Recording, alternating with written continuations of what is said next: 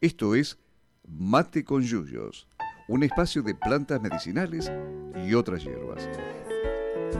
Para intercambiar saberes sobre plantas, queremos conocer para qué sirven, sus historias, las leyendas y su vínculo con las personas. Mírenme, soy feliz entre las hojas que cantan. Conducido por Laura Gabucci, Bruno Luz y Martín Rodríguez Morselli, docentes extensionistas de botánica de la Universidad Nacional de Luján. Cuando voy a dormir, cierro los ojos y sueño con el olor de un país. Hola, muy buenas tardes. ¿Qué tal?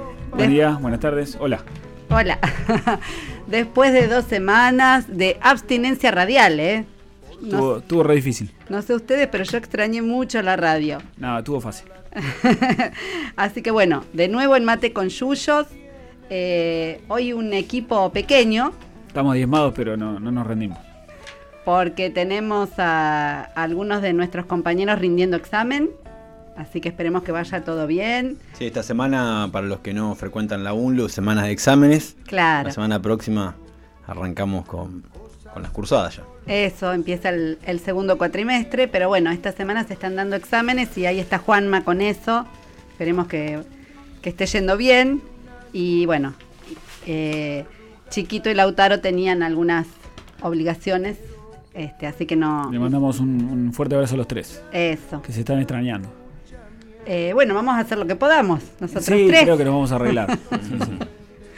Aprovecho antes que nada mandarle un saludo a Marisa, mi mamá que me está escuchando. ¿eh? Vamos, un beso más. Marisa. Ah, pero muy bien. Un, un beso grande a Marisa. Eh, un beso argentino, que esperemos que esté escuchando. Al negro sí nos pidió, nos pidió saludo, pero no nos escucha. Y Pero bueno. Eh. Este, Recordamos que estamos transmitiendo por Instagram, ¿eh? Botánica Unlo en vivo. ¿Sí? impresionante esta Sí, transmisión. no nos, no nos pidan el, el WhatsApp de la radio que no lo conectamos. Pero bueno, cualquier cosa, este, nos llaman por teléfono a la radio. Eh, no tenemos el teléfono a mano tampoco, pero Es un eh, desastre esta producción. un desastre. Martín. Saludos a Quique que está ahí operando como siempre. Grande Quique. Eh, también nos extrañó, dice. Y bueno, y, y les recordamos que el programa va a salir nuevamente el día sábado a las 10 de la mañana. ¿eh? Así que bueno, ¿quieren arrancar? Es un... ¿Arrancamos? Sí, hoy, hoy es un programa especial por la efemérides, el 7 de agosto. El- Exacto. el, tema de hoy, el trigo. ¿sí? ¿Qué pasa el 7 de agosto, Laurita? Es eh, una festividad muy tradicional en nuestro país, es San Cayetano. eh, en realidad todos los, los días 7 del mes se, se celebra este, el, el Día de San Cayetano, pero el 7 de agosto es el, el aniversario de la muerte de- del santo, entonces es la fiesta principal. Y es un, un santo que más allá de pertenecer a la, a la fe católica, ¿sí? Eh, este, está muy arraigada la, la- tradición de pedirle eh, pan, paz y trabajo y de agradecerle también, incluso para gente que no es eh, católica, o que ha dejado de ser católica, o que profesa otra religión. O que será católica. o que será católica, pero quiero decir que es una de esas este, festividades y de esas tradiciones que superan los límites, en este caso de lo, de, de lo religioso. Sí, son de carácter popular. Exactamente, que se instalan en la comunidad por una serie de, de- de factores, este, y bueno, ya son, son parte de lo que es la cultura popular argentina. ¿eh? Si bien el santo es italiano, eh, ya es parte de, de nuestra cultura. Es un santo que vivió en el, eh, nació en el año 1480 y murió un 7 de agosto del 1547. Ah, vivió unos cuantos años para la época, ¿eh? Sí, para la época sí. 67. Eh, venía él de una, de una familia muy rica, o sea, tenía mucho dinero, pero bueno, desde joven eh, primero estudió, pudo ir a la universidad a estudiar, hizo dos doctorados, bueno, pero después se dedicó en realidad a trabajar para los pobres. Eh, y era una época de tensión en la Iglesia Católica porque era el momento en que estaba Martín Lutero separándose, escindiéndose de la, de la Iglesia con todo lo que fue la, la reforma, que después se llamó la reforma luterana, ¿sí? Y, y entonces este, Cayetano estaba eh, enfrentado, digamos, a esa decisión que se estaba produciendo en la Iglesia Católica y él trabajaba, este, sobre todo dedicado a los pobres. Después, bueno, hay toda una serie de, de milagros que, que son los que se necesita para ser santo o santa. Habrá convertido el trigo en pan. Les aviso, no. Convertir el trigo en pan no es tan, aunque a mí voy a, a- a confesarlo, la verdad es que me maravilla la transformación que uno puede hacer con elementos tan sencillos como un poco de harina, agua, poquita sal, ¿nota no? Poquita sal. Poquita, nada preferentemente. Este, ¿Cómo puede transformar eso después en un pan? Es maravilloso, ¿sí? Un poco de levadura. eh, eso es, es asombroso, pero en realidad para ser santo santa hay que hacer unos milagros un poco más importantes que te los, bueno, no, no, no Hay una serie de requisitos, ¿no? Vamos- hay una serie de requisitos, no vamos a entrar en eso, este, porque tampoco yo los podría enunciar, pero sí decir que, mm, que una vez que se transformó en santo, que eso fue al- en 1671, bastante rápido también, para desde que se murió hasta que fue santo, no fue tanto. ¿No? Y no sé, tenemos un promedio de conversión. De, Sí. de Y hay gente, santa. hay gente que tarda mucho más. Para Yo que- conozco gente viva que son unos santos. Mira, acá tenés dos. No, ni hablar. Eh, pero bueno, después este, lo que ocurrió, digamos, es que mm, la inmigración italiana, ¿sí? que llegó a nuestro país en distintos, en distintos momentos, pero bueno, en- a principios de- del, del siglo XX hubo una fuerte corriente y entre las dos guerras mundiales también. Bueno, venían con toda esta tradición ¿sí? de San Cayetano que se arraigó muchísimo, en, como decíamos, en el país. E incluso, bueno, se, se construyó un templo en, en- en el barrio de Liniers. Sí, hay, hay un templo en, en la zona de Belgrano también, pero el más reconocido, el más famoso y a donde se... Sí, la peregrinación hoy es a San es a- al de Liniers. al de Liniers en la calle Cusco. Está que explota, parece. Está que explota porque mm, en realidad hace unos hace décadas ya que se ha transformado este día y esta peregrinación a, a San Cayetano como una especie de termómetro social. ¿sí?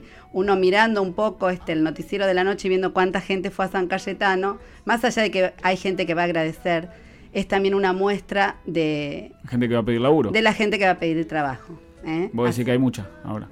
Así- claramente, ¿no? sin ninguna duda. escuché que andaban pidiendo, la gente andaba, no, no busca más trabajo. O que hay más gente buscando trabajo.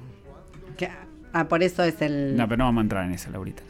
No, yo creo que tenemos claro que hace falta mucho trabajo, que en realidad en estos, en estos años no ha crecido la oportunidad de, trabajo, sino que ha bajado sensiblemente. Y eso se va a ver hoy en la peregrinación, este, eh, que como decíamos, se ha transformado en una especie de, termómetro de lo que está pasando.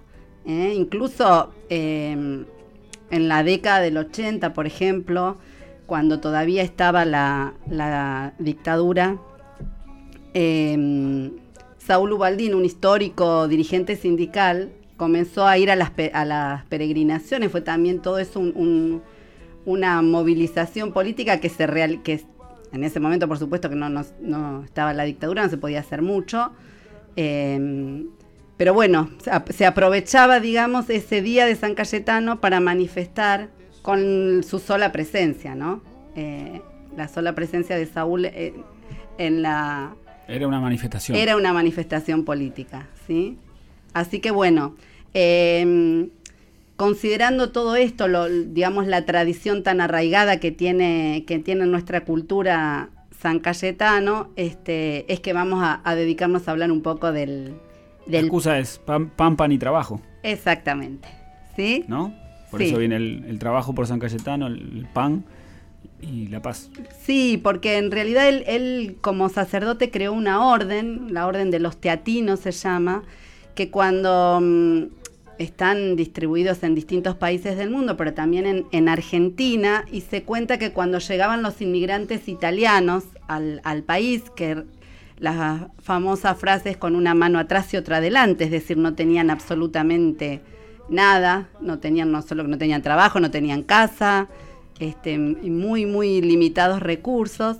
Esta orden este, de los teatinos que había creado San Cayetano se dedicaba especialmente a ayudar a los, a los inmigrantes, muchos italianos y españoles que llegaban, este, a, a tratar de conseguirles algún trabajo, de, de- de ayudarlos en, en esos primeros momentos en un país extraño al que, al que habían llegado. ¿eh? Entonces, bueno, eso, mm, eso se iba pasando de boca en boca, esa ayuda que iban recibiendo. Después el, templo de San Cayetano, en, el, templo funciona una bolsa de trabajo también históricamente hace décadas. Eh, así que la gente realmente va ahí a ver si en la bolsa de trabajo puede conseguir algo. Eh, bueno, se fueron sumando, digamos, entre los milagros del santo que, que lo, lo santificaron eh, justamente algunos de los milagros sí por, por, por intervenir en, en esto de, de- de conseguir pan ¿eh? en, en épocas de hambruna. Eh, a esto se sumó además la, la ayuda que daban los, los sacerdotes de su, de su congregación a estos inmigrantes. Por eso se arraigó tanto en el país, me parece, además. ¿Mm? Bien. Sí, Algún- algún- hoy escuchaba por, por radio que algunas organizaciones sociales que están eh, acompañando ¿sí? la peregrinación a San Cayetano, además de paz, pan y trabajo, suman techo y tierra Bien. al, al reclamo. Sí, al pedido. Sí, ah, es un pedido. Claro, claro, el reclamo es a, San Cayetano. Eh, El, el- el santo no. El reclamo tendría que ser a El reclamo en otro lugar. A- al santo en otra oficina. Claro. Sí, hablando de peregrinaciones, está funcionando un cabildo abierto acá en la UNLU, en, el- en la calle, eh, para, contra la extinción de la ciencia y la tecnología argentina. eh. los Ah, investigadores del CONICET están organizando, apoyamos el cabildo para pedirle a lo, en esta semana previa a las elecciones primarias al, al arco político el compromiso explícito para el desarrollo científico-tecnológico del país eh, y no a la extinción de la ciencia que durante todos estos últimos años ha sido bastante desfinanciada. Y eso también tiene que ver con el trabajo de los científicos. Exacto, que vuelva al ministerio. Claro, así que vuelva lo al menos. ministerio. Por lo menos que vuelva al, al menos. ministerio. Sí. Sí, que vuelvan que varios ministerios. Recién me acordaba que mi familia viene de, de inmigración española y nosotros en, en Argentina, en cuanto a los italianos, somos el segundo país del mundo que recibió inmigración italiana. Primero Estados Unidos y luego Argentina. Y luego en cantidad nosotros. de inmigrantes. Claro. Tenemos una inmigración italiana muy importante. Es la, es la, la- el origen de, del- de nuestros inmigrantes más importantes, los italianos. Claro. Y acá ¿Qué, está. claro que. ¿Y qué? ¿Eh, qué? Eh, ¿Ma qué? ¿Ma qué? ¿Ma qué? Eh, ¿qué Ma qué cosa? ¿Qué fa? Muy bien. Vamos a tener que eh, eh, practicar un poco de italiano, Martínez, si queremos hablar. Bueno. Bueno, este entonces este es un poco la mm, una explicación de, aunque decíamos que realmente hay muchas muchas este, causas que, que transforman a, a algo en parte de la cultura, ¿sí? Pero bueno, alguna explicación de por qué San Cayetano ha, ha quedado ya instalado desde hace más de un siglo dentro de la, de la cultura argentina, este, viene por este lado. Y bueno, esto nos, eh, lo, del, lo del pan nos da pie para hablar un poco del trigo, que es una planta muy antigua, ¿no? Que la, la humanidad Sí, el- se el- usó de es- ella desde... Claro, es una de las primeras especies que ha domesticado el hombre como, como cereal. El- la- es un dúo. la- la, mm, el trigo va de la mano de la cebada. ¿eh? La vez pasada hablábamos del whisky, cuando hablamos de bebidas espirituosas. Y las, Qué, qué gran programa. Oh, programó. Eh, bueno, la cebada, el centeno tal vez también. Y, y el trigo fue una de las primeras especies este, domesticadas por el hombre que le permitió pasar del nomadismo al, sedenta- al sedentarismo. Exacto. Eh, porque pudo guardar alimento de una temporada para otra, para las temporadas que escaseaba el alimento en estado natural. eh, Guardaron los granos, se dieron cuenta que podían guardar granos, ya sea en estado seco, fermentados, elaborándolos, tostándolos, eh, y los guardaron. El trigo fue el cereal, el- este grano que permitió en la zona de, de Europa y cercano Oriente. Después tenemos el maíz, En América. en América y el Claro. arroz en Asia. En Fueron Asia. lo- los grandes alimentos que permitieron este, el los grandes asentamientos humanos, ¿eh? el nacimiento de la agricultura. En, en el Código eh, Alimentario Argentino define a, a los cereales, a las semillas de eh, para consumo de las gramíneas. ¿sí? Las gramíneas es una, es una familia eh, donde se, que agrupa varias, varias especies para aquellos que no, no, por ahí, no conocen demasiado por ahí la taxonomía botánica, son los pastos, ¿sí? más vulgarmente hablando. Y bueno, entre ellos tenemos, además del trigo, la cebada, el centeno, la avena, el arroz, el maíz. Exacto, porque después están los pseudo cereales, que no son verdaderos cereales, pero que sí son utilizados el trigo sarraceno, el amaranto, la quinoa. Eh, no son cereales verdaderos, que no pertenecen a las gramíneas, pero sí sirven como sus granos como alimento. Muy, muy no, nutritivo. son, no son verdaderos entonces por esto, por porque no pertenecen a las botánicamente no a pertenecen a, a esta Exacto. familia. ¿eh? Y eh, volviendo a la tradición, pero ya la mitología, eh, ce- cereales se denomina por la diosa Ceres, la diosa romana Ceres, que antes estaba la diosa griega Demeter, que era la diosa de, la alimentación y la fecundidad. Y ahí apareció Ceres, con un hijo, tenía un hijo. Lo tengo anotado, pero vino que a veces los nombres romanos y griegos no... No, No, para eso va viendo Lina. Claro. No, no lo que, vamos a competir. que no está en este momento, pero bueno, él nos Ah, podría. La hija Perséfone, la hija de Demeter, eh, ah, el griego. Perséfone. ¿Vieron que hablaban ayer del, del griego Rodríguez? ¿Eh? Porque le dio semillas de trigo a Triptóseno. Tri- sí, sí, Triptósemo. ¿eh? Para que la siembre. Hay una, un- una leyenda de la mitología griega que le entregó Perséfone, la hija de Ceres, eh, de, de Demeter, perdón. Bueno, los griegos, la historia griega es un poquito más antigua que la romana. Que la romana, los romanos claro. tomaron, le cambian el nombre. ¿vieron? Está la versión griega, la versión más menos antigua que es la romana, Con otros nombres. con otro nombre, pero Ujú. pasa lo mismo. Pero bueno, Exacto. seres, nosotros llamamos cereales por, por seres. Que hay, hay una contradicción ahí con el tema de qué, de qué especie es la corona que tiene seres en la cabeza. Si es de, centen- de cebada, de centeno o de trigo. Ajá. ¿eh? Sí, no pude encontrar este, imágenes para determinar. Aquellos que no conocen la planta, o sea, a, a grosso modo son muy similares las plantas y, y- y las espigas, para llamarlo de alguna manera, eh, son muy similares. Entonces, bueno, hay que tener ojo, ojo botánico para diferenciarlas. Sí, Exactamente. que es, un- es una polémica terrible. Esta de, de que están hechas las espigas. Pero de- podemos de seguir con el, con el programa o. Continuemos, por con- favor. Abstengámonos si lo de vas a superar, porque si no. Así que bueno, entonces el, el- el trigo es uno del, digamos, del- de las razones del paso de eh, del nomadismo, digamos, al sedentarismo, a empezar con la agricultura. Uno de, de las razones fue empezar a cultivar, por ejemplo, trigo. Esto no fue hace ta- no fue hace tantos años. En la historia del, del planeta no fue hace tantos años realmente. Hará unos, unos 10.000 años. 10.000 años, sí, sí, 10.000 Más o menos, ¿sí? Que por supuesto que son muchos, pero el, contando toda la historia que lleva el planeta, no. O sea que es un- una actividad reciente esta de dejar de ser nómades, cazadores, recolectores, a pasar a quedarse en un lugar y empezar con, con los cultivos. Sí, en un principio el trigo se consumía her- hervido, calentado con agua, una especie de sopa. Era, no se hacía, no se elaboraba pan. Ajá. ¿eh? En principio se, se podía comer eh, de esa forma. Pero hay registros arqueológicos de, del- la tumba de Ramsés ter- el tercero, ¿se acuerdan? El hermano, el, hijo de Ramsés el, el segundo, seguramente, o no, pero pariente, de 3.000 años de antigüedad, que estaban ahí unos panaderos reales elaborando pan con el trigo de... Con el con trigo. granos de trigo. Ajá. Sí, sí. Y Este, es uno de, digamos, de las plantas que más se cultiva en el mundo. Sí, el- sobre todo, bueno, los climas templados. ¿eh? Climas templados es una de las especies más cultivadas junto con Con el arroz. el arroz, el maíz Claro. ¿eh? y la soja. Entonces, de las especies más cultivadas en el mundo. Bueno, ¿qué va a ser? Eh, la papa también es un alimento. La papa también. En cuanto claro. a volumen y con- producido y consumido. Y no es, no es un cereal más, si- sino que mm, tiene una particularidad, que es esta, esta bondad de, de ser panificable, ¿no? Que no, tiene, no, no, no lo tienen todos los cereales. No. Eh, solamente lo comparte el, el trigo, ¿sí? como cereal de excelencia en cuanto a, la panificación, junto con la avena, la cebada y el centeno, justamente los que conforman la sigla TAC. ¿sí?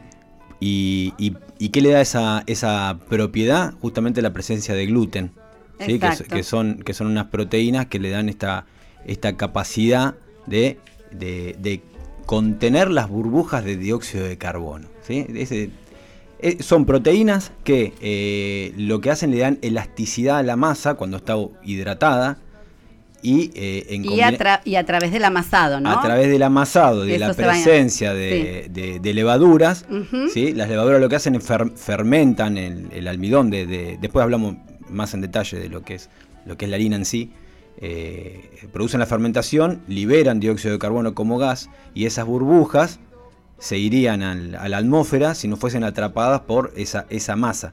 Eh, esas burbujas pueden quedar encerradas justamente por la presencia de gluten, que le da elasticidad a la masa y, la- y las contienen. Por eso el, el levado, se produce el levado de la masa, ese inflado. Y es, eso, eso lo- esa característica la, la tienen el trigo principalmente, pero también la avena, la cebada y el centeno. Y el centeno. De todas formas, la cebada no tiene tanto y por Claro. eso se- eh, los, los griegos y los romanos preferían el pan de cebada, pero como no se podían hacer grandes hogazas de pan, porque no se inflaba tanto, este, tiene menos contenido de gluten que el, que el trigo. Igual tiene, por eso el tema del Claro. TAC y el problema Sí, con, ahora con después la va- alimentación vamos, para a, los celíacos. vamos a, a mencionar algo sobre lo que es la celiaquía. Pero es muy interesante, o sea, el, justamente lo que puede causar el problema es lo que le da también Claro. esa, Esa propiedad. esa propiedad. ¿eh? Así que, ¿quieren que vayamos a escuchar la, la primera canción de la tarde? Sí, Dale, claro. ¿parece? Dale, ¿quién volvió? ¿Quién volvió? Volvió Arbolito para todos y todas las oyentes. Sí, tan relegado últimamente. ¿eh? Oh, como Bueno. dos programas que no lo escuchábamos. Claro, pero en este caso Arbolito va, va a interpretar una, mm, una canción archiconocida, ¿sí? Y que se constituyó en un, en un himno de, En un de la himno. resistencia antifascista y, Y antifranquista y antifranquista y antiderechista. ¿sí? Exacto. Eh, no solamente en Europa durante el franquismo, sino también en América Latina. Eh, hoy, hoy buscamos el, el autor y lo, lo encontramos. lo- el, el autor en realidad, miren cómo se llama, José Antonio Julio Onésimo Sánchez Fer, Ferdocio. Cacho.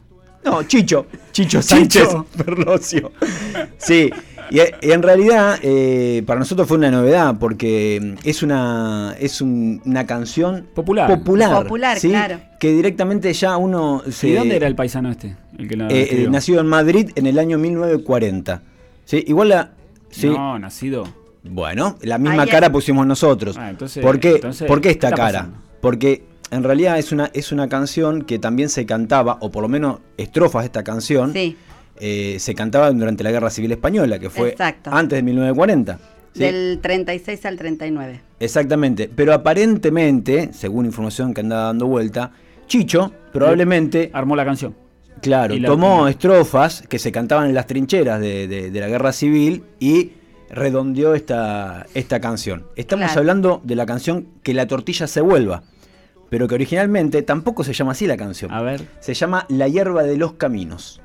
¿sí? Ah, mirá. Pero bueno, fíjense cómo fue esta, esta, esta canción es, es versátil, no solamente en su autoría, que a esta altura, a constituirse una canción popular, termina siendo de todos y no solamente de, Chicho y todas, gracias Laurita, y, y que además tiene hasta, hasta cambió su nombre, ¿sí? y hasta hay diferentes versiones. Bueno, esta es una versión que hace Arbolito muy, muy linda, por lo menos a mí me agrada mucho, no solamente porque es Arbolito, sino que tiene mucho ritmo y además se da, se da el lujo de dedicarle una estrofita a nuestro querido, no querido, glifosato. Sí, así que la escuchamos.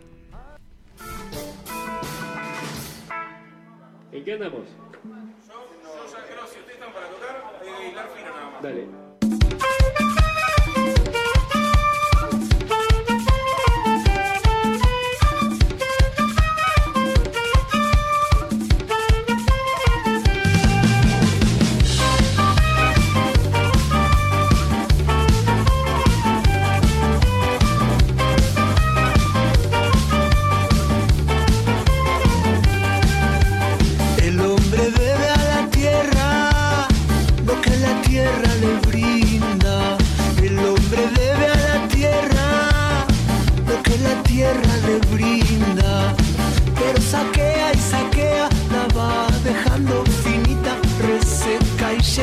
penas, pero saquea y saquea, la va dejando finita, reseca y llena de penas.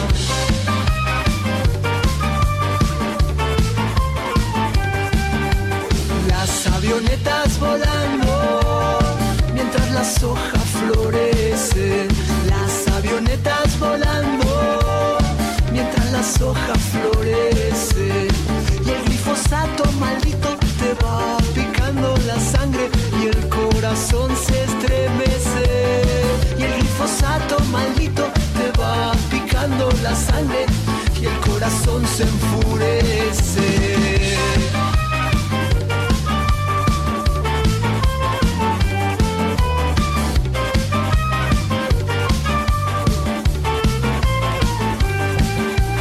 ¿Qué culpa tiene el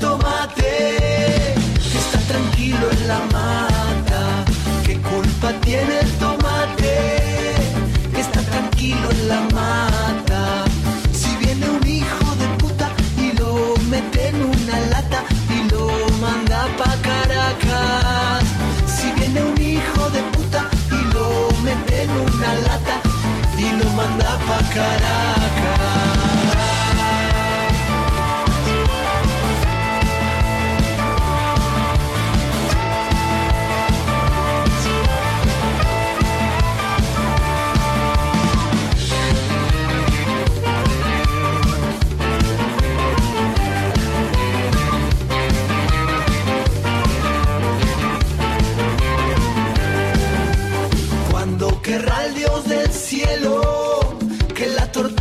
Se vuelva.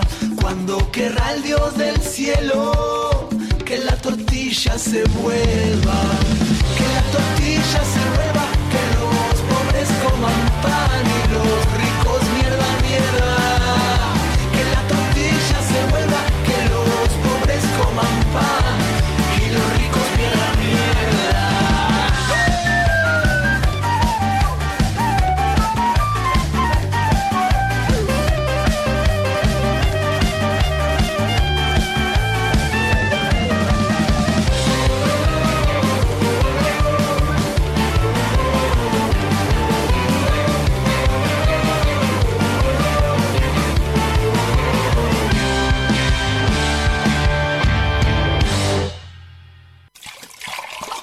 Ya calentamos más agua.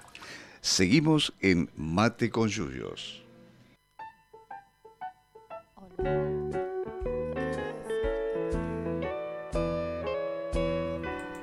Muy bien. Bueno, no solo al Tano le gustó la canción, ¿eh? nos encanta a todos. Eh, Sí, estamos muy de acuerdo con la letra también, ¿eh? Completamente, Sí, de acuerdo. Eh, así que bueno, De hecho, inspiró el, el- el cartel de difusión. O sea, inspiró el cartel, tomamos exactamente. una- un fragmentito de, de esta canción, aunque diga ahí malas palabras. No, las palabras no son malas, decía. El negro Fontana Decía Rosa, gran que, negro, que ¿no es nunca lo escuchó en el Congreso de, De la, la lengua, lengua. que se hizo en Rosario, ¿en qué año? No me acuerdo. Pero que lo Habla busquen. justamente 2004. de la palabra mierda, entre otras Exacto. O 2006. Bueno. Bueno, no sé, que lo Eh, busquen. Claro, lo, lo van a Que lo encontrar. busquen, que laburen, che. Saludos allá, ¿qué pasa? Vero, Vero, Vero Vergara, que siempre me dice, no puedo escuchar el programa. Bueno, hoy lo va a escuchar. Muy bien. Bueno, eh, Martín hasta ahora creo que no dijo ningún nombre científico. ¿o ¿Cómo sí? me estoy conteniendo? eh? Oh, Esta es una cosa entre la coronita de seres, que no sabe bien de quién, de qué está hecha, y que no dijo ningún nombre, le, va- le vamos a dar la oportunidad de que diga cómo es el nombre Gracias, científico del, del trigo. El trigo más, más cultivado, eh, el género es Triticum, Ajá. Triticum aestivum, ¿eh? porque justamente, bueno, es un, es un cultivo estival, pero en su zona más de origen. Para, había muchas, muchas, este, muchos festivales esperando la cosecha del trigo, porque sobre todo se daba a la salida del invierno, la llegada de la primavera. Era ese fin del invierno, comienzo primavera, el renacimiento, eh, todo lo verde.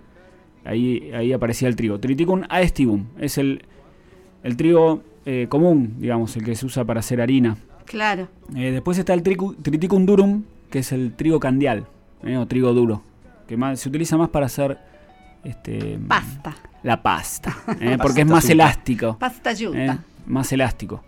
Hay un montón de trabajos vinculados a la domesticación, a los cruzamientos, al, a la, mm, al número cromosómico de las especies, si son diploides, tetraploides, hexaploides, el que quiera tiene para entretenerse, Estás diciendo cosas Hay rarísimas. mucha mira. información. Sí, porque por ahí eh, mucha gente no sabe que la- las especies que tienen, sobre todo aquellas que tienen importancia económica, ¿sí? sufrieron un proceso de domesticación. ¿Qué es eso? No, es- no es más que la adaptación a- a- al cultivo, a la cosecha de las especies originales. ¿sí? El- el- y el trigo no, no, no- no escapa no de está eso. exento de esto. Claro, es que, claro, la- el hombre doméstica mete mano, va seleccionando. ¿eh? Así también eh, con, el, con el sedentarismo, digamos, y con el inicio de la agricultura se han perdido un montón de especies que no consumimos más. Si uno se pone a, a mirar cuántas son las, las especies que forman parte de la, de la alimentación humana, ni- no hablo de, de nuestro país en especial, pero de la alimentación humana en general, ve cómo, eh, cómo se han ido reduciendo, ¿sí? Cómo comemos este, cada vez menos variado, con, por supuesto, los problemas que esto este, acarrea, porque antes teníamos una gran diversidad eh, y en esa diversidad íbamos incorporando las proteínas, las vitaminas que necesitamos y ahora como todo esto va como en un embudo. ¿eh? Pero bueno, Bueno, de hecho, de, de la- las gramíneas, eh, aproximadamente son unas 10.000 especies que están Ajá. dentro de esta, de esta familia. Solamente 35 fueron cultivadas y hoy por hoy solo 7 tienen, tienen importancia económica a nivel mundial. Claro, porque además muchas se van desechando, pero no porque no tengan, no sean este, interesantes desde el punto de vista alimenticio, sino porque por ahí tienen complicaciones para el cultivo. Por ahí son atacadas por una plaga o no son resistentes a determinados. Entonces, bueno, se van abandonando por eso y ahí vamos perdiendo riqueza. En, en realidad, eh, hacía caras porque me estoy deprimiendo con, con todo lo que hemos perdido de sabiduría, de conocimiento, de, de siglos y siglos de cultivo, un montón de especies vegetales. Y justamente los paquetes tecnológicos que hoy en día se están utilizando, el paquete hegemónico es con aplicación de, de muchos insumos y se perdió toda esa diversidad que servía muchísimo para poder hacer producciones sostenibles en el tiempo. Claro, ¿eh? Sí, el sistema, el sistema productivo vigente, ¿no? Esto, la, la producción de commodities, ¿sí? La- la- la- el, la- el exterminio de- del campesinado, de los pequeños productores, tiene que ver un poquito con esto. ¿sí? seguramente, claro. Pero bueno, no, no nos vamos a. Ah, es- no, no, vamos, vamos. Es un Vamos día. para arriba, vamos para arriba. mirá por la ventana, Martín. Peronista, Es un día peronista. Así ¿Eh? que no nos vamos a deprimir. Saludos Eh, allá a Romina que anda también paseando, disfrutando del sol.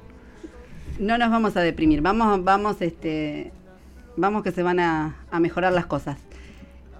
Vos tenías, Tano, que- para contarnos, porque hay un montón de, de cosas que decir con respecto al trigo. Sí, eh, a las y entrando un poco más ya en, en lo que son las harinas, que son las que se elaboran a partir del, del trigo, ¿no es cierto? sí en, re- en realidad los usos que se le puede dar al, al trigo. Eh, y para no irnos de- del tema de domesticación, justamente en el proceso de, de domesticación, una de las cosas que, que se fijó es- es el alto contenido de gluten, justamente. Claro. que le da esta, esta propiedad al trigo de, de- de lo- para lograr obtener una harina que sea panificable. Exacto. ¿sí?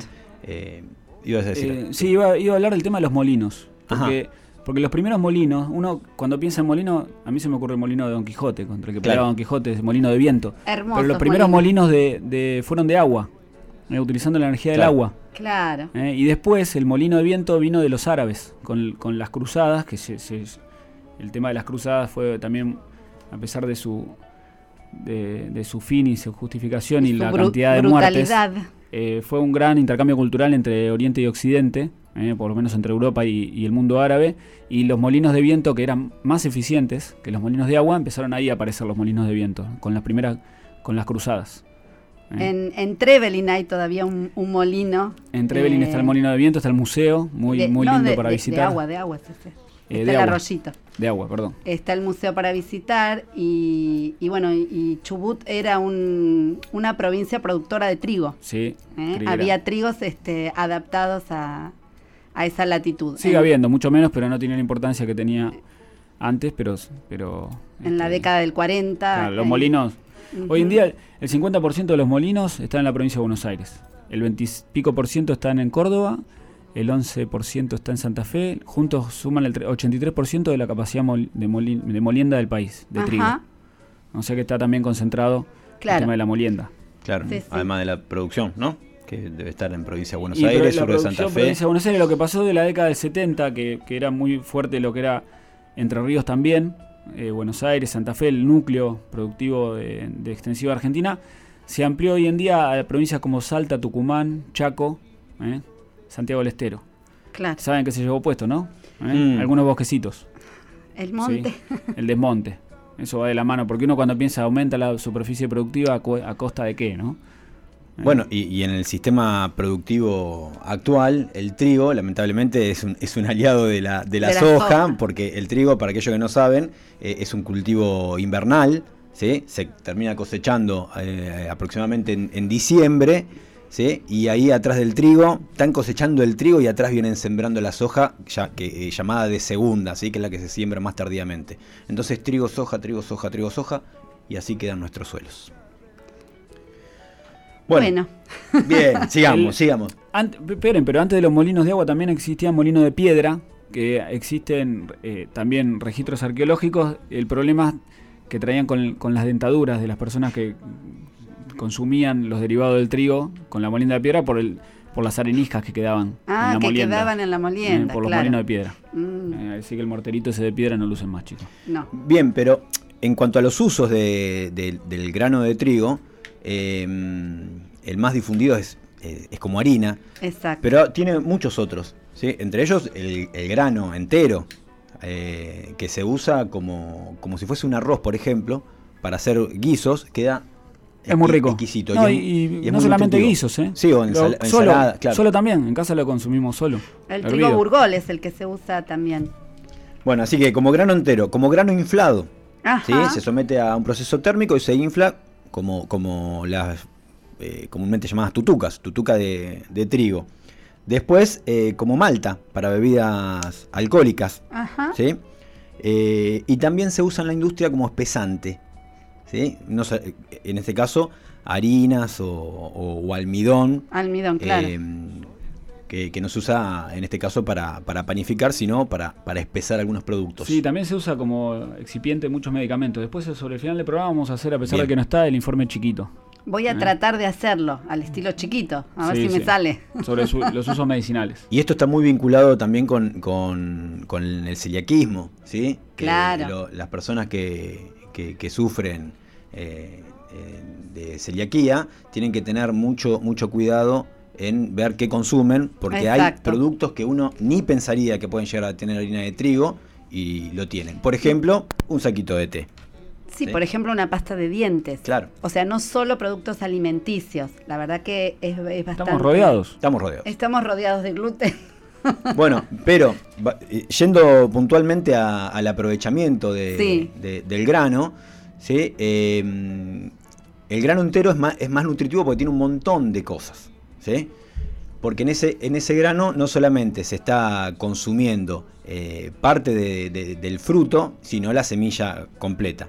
Bueno, porque tiene un, tiene un, un fruto particular el- el- el- las gramíneas, ¿sí? que se llama cariopse o cariópside, que es como si fuese un combo de semilla y fruto todo junto. ¿sí? Imagínense, para aquellos que, que- que no manejan mucho la, la terminología, como que en caso de un cítrico, ¿sí? la semilla y la parte carnosa y la cáscara está todo junto, todo fusionado, entonces es muy difícil de separar. ¿sí? Eh, cuando uno come el grano completo, o la harina integral en este caso, está comiendo todo, ¿sí? Porque se muele todo, grano completo. ¿sí? En cambio, cuando uno consume harina blanca, lo que está consumiendo solamente es la reserva de la semilla, o sea, almidón, almidón básicamente puro. En cambio, el grano completo, cuando es consumido eh, como grano entero o como harina, harina integral, se están consumiendo, además del, al- del almidón, que es un hidrato de carbono, un azúcar de fácil digestión, se está consumiendo proteínas eh, y vitaminas, principalmente E Eh, y B, ¿sí? Em, y algunas, que dije, proteínas, vitaminas Y ¿o no? fibras y lípidos. Y lípidos. ¿sí? Entonces Claro. es un alimento mucho más completo Exacto. comer un grano entero o una harina integral que una harina blanca. ¿eh? Entonces, bueno, Y tiene un montón de beneficios, ¿no? Además de estas incorporaciones, da mucha más saciedad la harina integral, por ejemplo. sí, ni hablar, y además n- nutricionalmente, claro. Nutricionalmente tiene otra calidad, o sea que no es solo. No es comer harina. No, ¿Viste cuando uno dice que te comes muchas harinas? Uno está comiendo, porque está comiendo almidón. Claro. claro. Está Claro. comiendo harinas integrales. Bueno, Claro. de, de hecho, charlábamos ayer que, que, que algunos lo consideran uno de los venenos blancos. ¿sí? Sí, Se le llaman cuatro o cinco, apareció el quinto, A la eh, cuatro o cinco venenos blancos rodeados, chicos. eh, alimenticios, que son la, la sal, eh, el azúcar em, pará, la sal, el azúcar. No me la- hagas la decir a harina- mí. Pará, pará, que me olvidé el Voy a tener que decir que es la leche yo. le- La leche, gracias, Laurita. Eh, exacto, la leche, eh, la sal, el azúcar y la harina. ¿Y cuál es el quinto? El quinto era. Deja de pensar. Ahora ya me va a salir, no me acuerdo. Bueno, pero ¿qué pasa? Pasa como en todas las cosas. El exceso del consumo de la harina es lo que produce realmente problemas. Y, no- y nosotros tenemos un, un hábito en nuestra dieta eh, cotidiana de, Exacto. o sea, estamos acostumbrados a consumir mucha harina. Porque es fácil, porque es, eh, tiene cierto poder adictivo, eh, resuelve rápido el, el- el problema alimenticio, ¿sí? llena, llena rápido. Entonces el exceso en el consumo de harina obviamente eh, hace que seamos mucho más propensos a problemas de obesidad. ¿sí? El 35% de la población mundial sufre de problemas de, sobrepeso. ¿sí? Y eso principalmente por consumo de, de azúcares. Y en esos azúcares también está obviamente el- Está el- el almidón. Claro. ¿sí? Además, eh, la gente que consume muchas harinas es más propensa a adquirir diabetes de tipo 2. Dos. ¿sí? Ujú. Obviamente asociado a hipertensión, obviamente. Riesgo de accidente cerebrovascular. Artrosis principalmente en, en lo que son las articulaciones de la pierna, principalmente rodillas, por, por, el, sobrepeso. Por el exceso de peso, ¿sí? claro. Eh, Sí. Apnea del sueño y algunos cáncer eh, se, se descubrió que están asociados al consumo excesivo de harina, principalmente cáncer de endometrio, de mama y, Mira. de, y de colon. Y de colon. De colon Sí. se me había ocurrido, pero los otros no. Bueno, además, bueno, está el problema de- del celiaquismo. Que que lo es padece tema- aproximadamente el 3% de la población mundial. Sí. Comprobado, hay- seguramente hay, hay un mayor porcentaje, pero que no. Como hay diferentes grados, bueno, vos ahorita estudiaste Ah. un poquito más de celiaquismo. bueno, Ahora voy a decir algo. ¿Eh? El, tema del, el tema del tener un pan en la mesa es un tema cultural también. En la casa de mi abuelo materno o mi tío, si no había pan, no se almorzaba prácticamente. No tener pan en el almuerzo o la cena era este, sacrilegio. Claro, tiene todo un simbolismo el pan, ¿sí? Por eso también se habla de, que- de llevar el pan a la mesa, o sea, tener Claro. trabajo implica poder comprar el pan, Exacto. que, que re- digamos, ahora el pan se ha transformado en un objeto, no digo de lujo, pero en un objeto bastante caro, ¿sí? Dentro de lo que es la canasta diaria de una familia.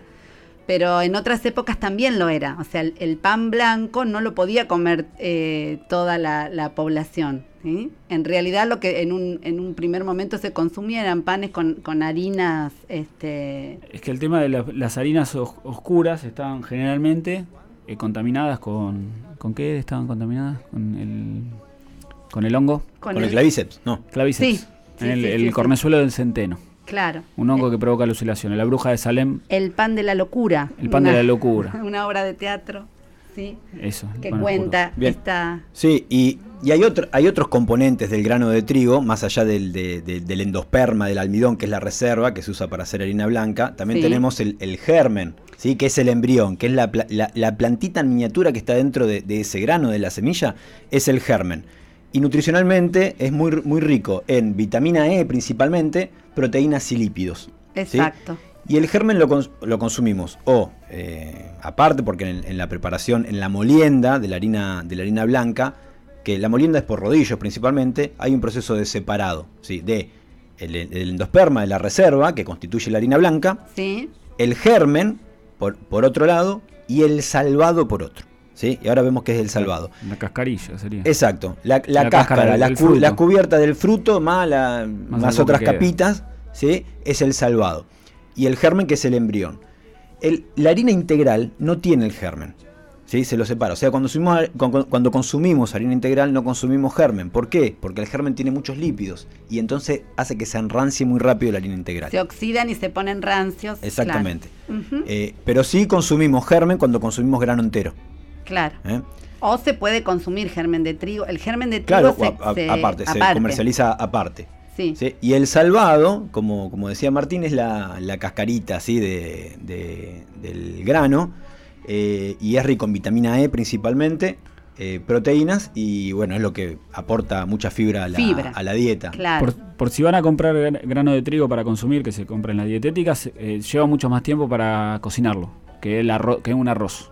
Claro. O se puede poner a remojar también. Eso, También. eso adelanta Adelanta Acelerar un poco el acelera proceso el proceso de cocción. Yo sugiero que escuchemos otra canción. Bien. para, para este, llegar a escucharla con detenimiento. ¿Les parece? Sí, ¿Cómo esta, no? esta canción es para escuchar con detenimiento porque encaja perfectamente eh, y pinta perfectamente la situación actual eh, por la que está atravesando nuestro país. Aunque fue escrita hace muchos Hace años. mucho tiempo y no pierde vigencia, es más, es más vigente que, que nunca. Así que vamos a escuchar al gran Víctor Heredia con informe de la situación. ¿De qué año? del, de- del año 99. Fue grabado en el teatro, en, en este caso, es un, eh, una canción en vivo, eh, acompañado por León Gieco en el Teatro Ópera en noviembre, entre noviembre y diciembre del 99. Así que escuchamos al gran Víctor Heredia con informe de situación.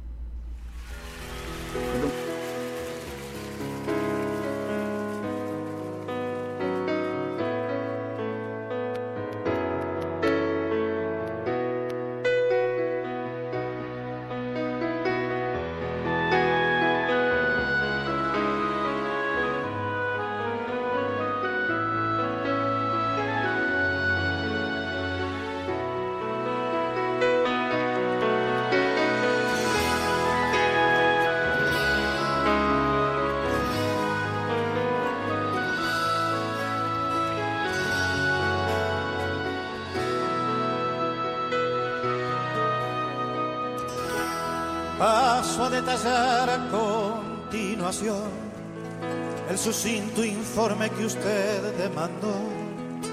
Duele a mi persona tener que expresar que aquí no ha quedado casi nada en pie.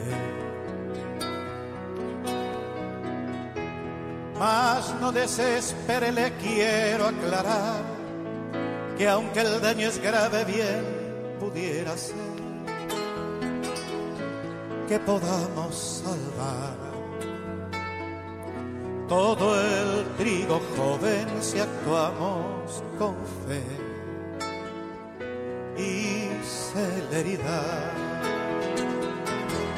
Parece ser que el temporal trajo también la calamidad de cierto tipo de langosta que comen grande y a nuestra costa y de punta a punta del país. Se han deglutido todo el maíz. A los manzanos se los ve cayendo antes de florecer. Se aguzanaron los tomates y a las verduras, por más que trate, ya no hay manera de hacerles bien. Ya no sé qué hacer, ni tengo con quién. La gente duda en empezar la tarea dura de cosechar. Lo poco que queda se va a perder si como le dije no ponemos fe y celeridad.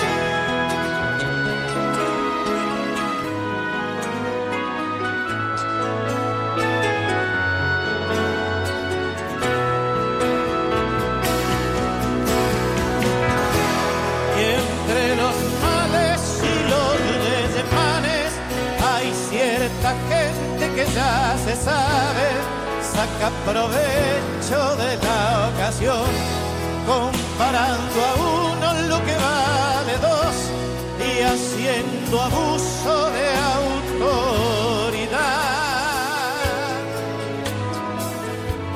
Se llevan hasta la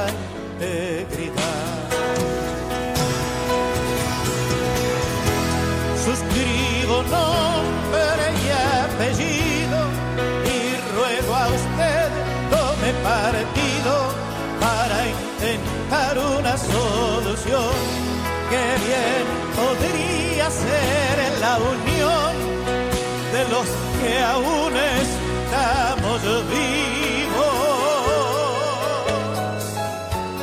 para torcer nuestro destino.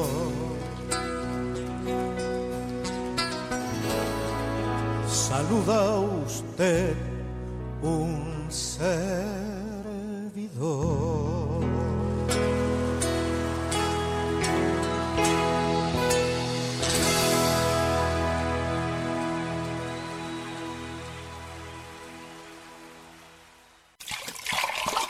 Ya calentamos más agua. Seguimos en Mate con Yuyos.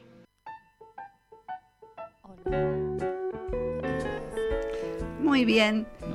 Bueno, eh, estábamos conversando, la canción estuvo grabada, decíamos, eh, decía el Tano en el En el 99, 99. pero originalmente es del año 83, ¿no es cierto? 83. ¿sí? Y ahí uno entiende bien, o sea, sa- salidas de la dictadura. Claro. eh, entiende, ese fue el teléfono que se cayó.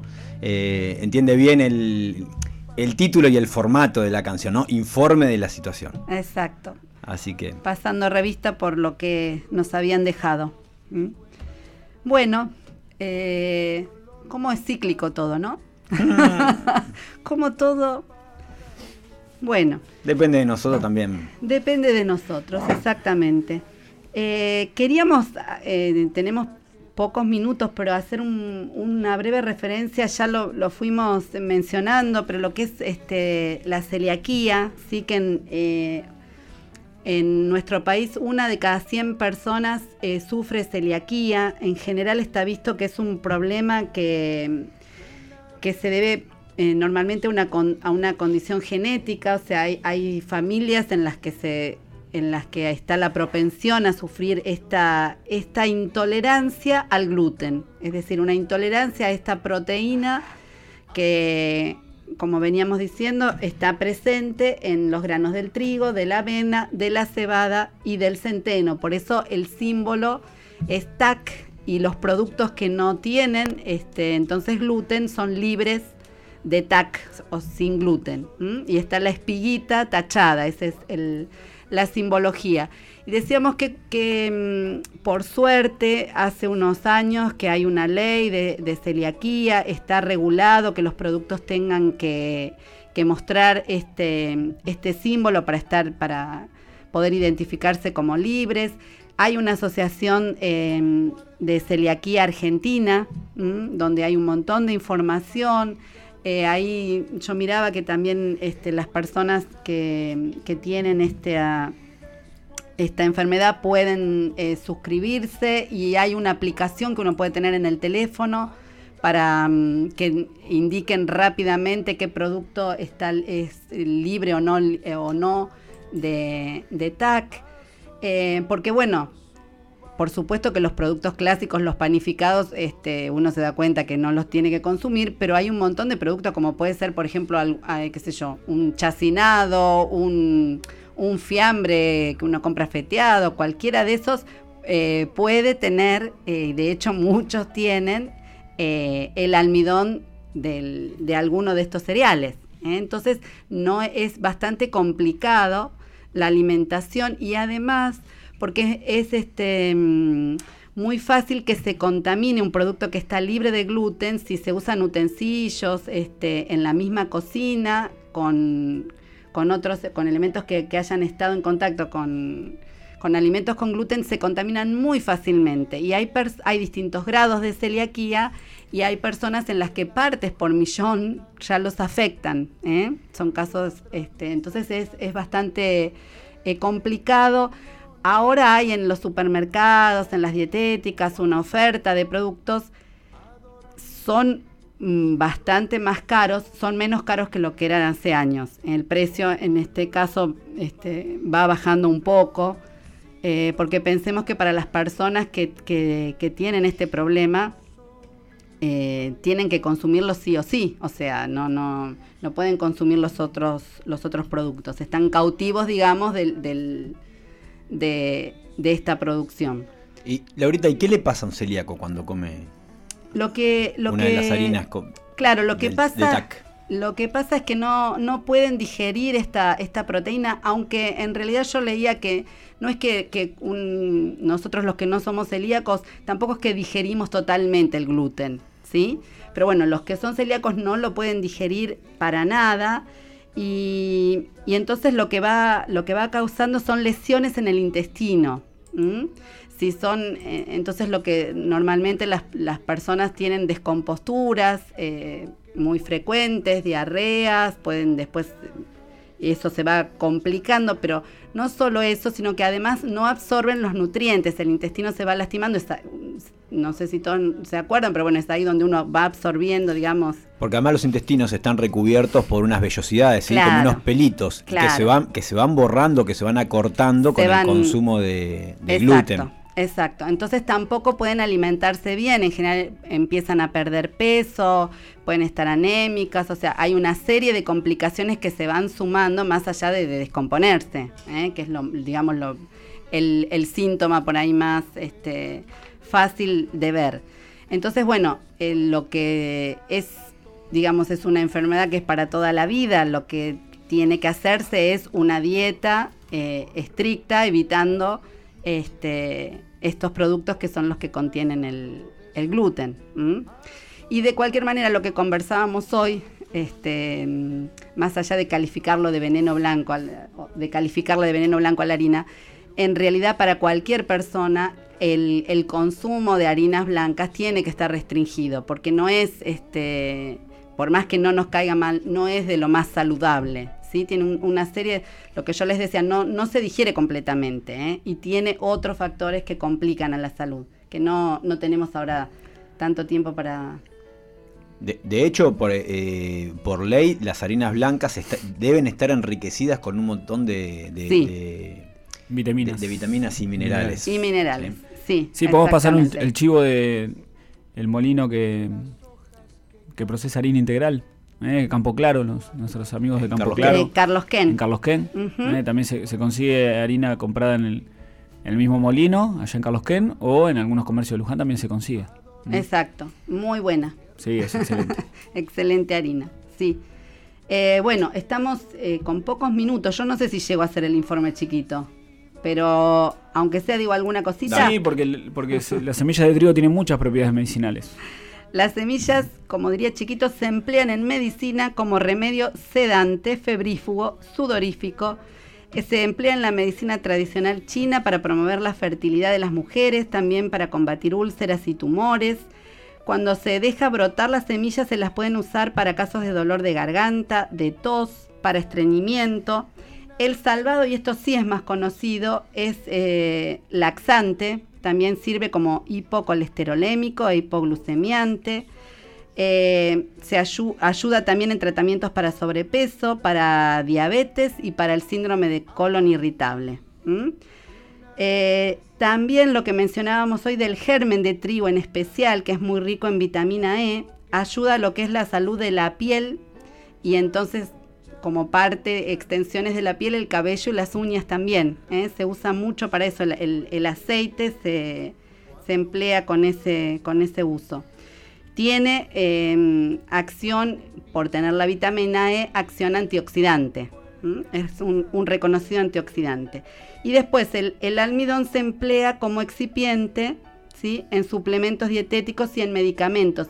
Esto es lo que yo decía hoy, que también los celíacos deben tener cuidado cuando eh, tienen que tomar algún medicamento. ¿eh? Porque puede tener como excipiente al trigo y entonces tampoco lo pueden consumir. Fíjense hasta dónde está metido el gluten en, en- en nuestra vida, que hasta, hasta por ahí para una aspirina no se puede tomar. Y el almidón, en, en este caso, que, que dice Laurita, almidón, es básicamente lo mismo que la harina, pero de una granulometría mucho más fina. Eh, eh, Exacto. igual, que la, igual que la sémola. La sémola de trigo, bueno, hay sémola de diferentes cereales, pero la sémola de trigo es una harina más gruesa. Pero Claro. básicamente tiene que ver con la granulometría, esta diferenciación entre sémola, harina y almidón. Exacto, gracias, Tano. Bueno, Queremos aclarar que el tema del trigo burgol eh, es el trigo candial, pero precocido. Eh. muy bien. Y el trigo candial es el trigo... Trigo duro. El, el trigo duro, duro durum. que se usa para, para hacer fideos. que Eso, eso. Y pizza. Que ahí también con la inmigración italiana vino el pan y la pizza. Y la Claro. pasta, en realidad. El pan y la, el- la pizza y la pasta. Muy bien.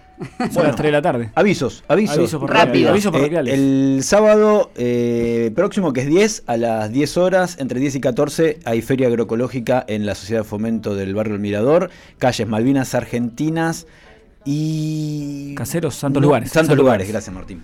Ahí. Esto pasa todas las veces. Y, y mañana Pueden llevar reciclables, pueden llevar reciclables y están los compañeros de Usina Eco ahí con... Buenísimo. con unos bolsones. Y em, mañana hay feria en la UNLU. Acá en la calle La UNLU, feria de economía social. Mañana jueves, jueves. Jueves 8 Sí, está sí, la ma- feria mañana. mañana. jueves 8. Sí. Porque recordemos que el programa este lo- se va a repetir el sábado 10. A las 10 10 de, la, de mañana. la Así mañana. que cuando nos escuchen el sábado ya habrá pasado la feria de la UNLU. Rapidito, próximo programa, ¿sí? En vísperas de- del Día de- del Niño y la Niña, ¿sí? Vamos a hablar de eh, les niñes y las plantas. Muy bien. A lo Eh. mejor con, al- con algún invitado. Le pedimos por favor que el domingo eh, hay elecciones, vayan. Primero que vayan a votar. que vayan a votar. ¿sí? Porque nosotros tenemos la decisión, ¿sí? Entonces, Es- no ir a votar es lavarse, lavarse las manos de alguna manera No o dejar... ejercer, no ejercer un derecho, pero también es un, es un derecho y una obligación a la vez. ¿eh? Sí, así que los invitamos, les invitamos a, a votar emitir con sufragio. con conciencia el domingo. con responsabilidad y no votar solamente para defender nuestra, nuestra quintita, sino la quintita de todos y todas. Exacto. Bueno, nos vemos el Nos miércoles. vemos el miércoles. ¿Eh? eh, los extrañamos miércoles. a los chicos. Sí, los extrañamos. ¿eh? Chau. chau, chau. Chau, chau. Esto fue Mate con Juniors, un espacio de los proyectos de extensión de plantas medicinales del Departamento de Ciencias Básicas de la Universidad Nacional de Luján, conducido por Laura Gabucci, Bruno Luz y Martín Rodríguez Morcelle.